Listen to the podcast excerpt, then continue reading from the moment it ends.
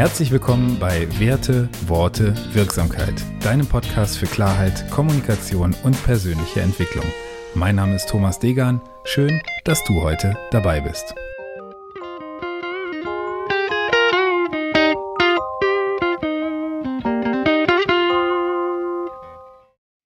Episode 67.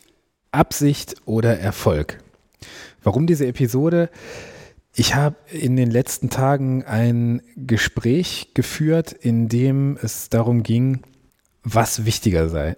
Die Absicht hinter einer Handlung oder der Erfolg einer Handlung. Und ich habe für mich erst so ein bisschen den Standpunkt eingenommen, dass die Absicht, die hinter der Handlung steht, das Wichtigere sei also dem Erfolg sozusagen nachgeordnet. Das heißt, wenn ich mit einer guten Absicht eine Sache mache, eine Sache erledige und aber nicht der gewünschte Erfolg dabei rauskommt, dass es trotzdem in Ordnung ist. Und die andere Person, mit der ich mich darüber unterhalten habe, die vertrat eben die Meinung, dass der Erfolg das Wichtigste ist, was bei einer Tätigkeit äh, irgendwo hinten dran steht. Also egal, mit welcher Absicht du die verfolgst, äh, auch wenn du eine gute Absicht hast und es kommt aber nicht der gewünschte Erfolg dabei raus, dann ist diese Tätigkeit nicht so gut zu bewerten, als ob du eben den erwünschten Erfolg erzielt hast. Und das hat mich die letzten Tage so ein bisschen umtrieben und ich glaube, ich habe mich da innerlich so ein bisschen mit versöhnen können, wenn ich nämlich sage, dass die Absicht und der Erfolg Hand in Hand gehen müssen.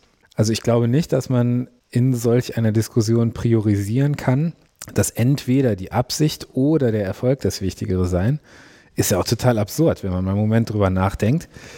Ich glaube, dass wirklich eine gute Absicht und ein Erfolg eine Tätigkeit sozusagen bewerten lassen. Also ein, ein, ein Erfolg, der aus einer Sache heraus ähm, entsteht, die aber moralisch nicht vertretbar ist, ist für mich kein Erfolg. Also das ist die Folge von etwas, aber kein Erfolg im Sinne von Erfolg, wie man ihn landläufig kennt oder definieren würde. Und genauso wenig ist eine absichtsvolle Unternehmung die aber keinen Erfolg generiert, wahrscheinlich als nicht so besonders wertvoll einzustufen, als wenn beides Hand in Hand geht. Und deswegen glaube ich, dass wir uns einfach manchmal häufiger fragen können, welche Absicht habe ich hinter den Dingen und welchen Erfolg erziele ich damit. Das heißt, nicht bloß den Blick auf den Erfolg der Sache, also auf den zahlenmäßigen Output oder auf das, was wirklich dabei rauskommen soll, lenke, sondern auch mit welcher Intention, mit welcher Absicht handle ich.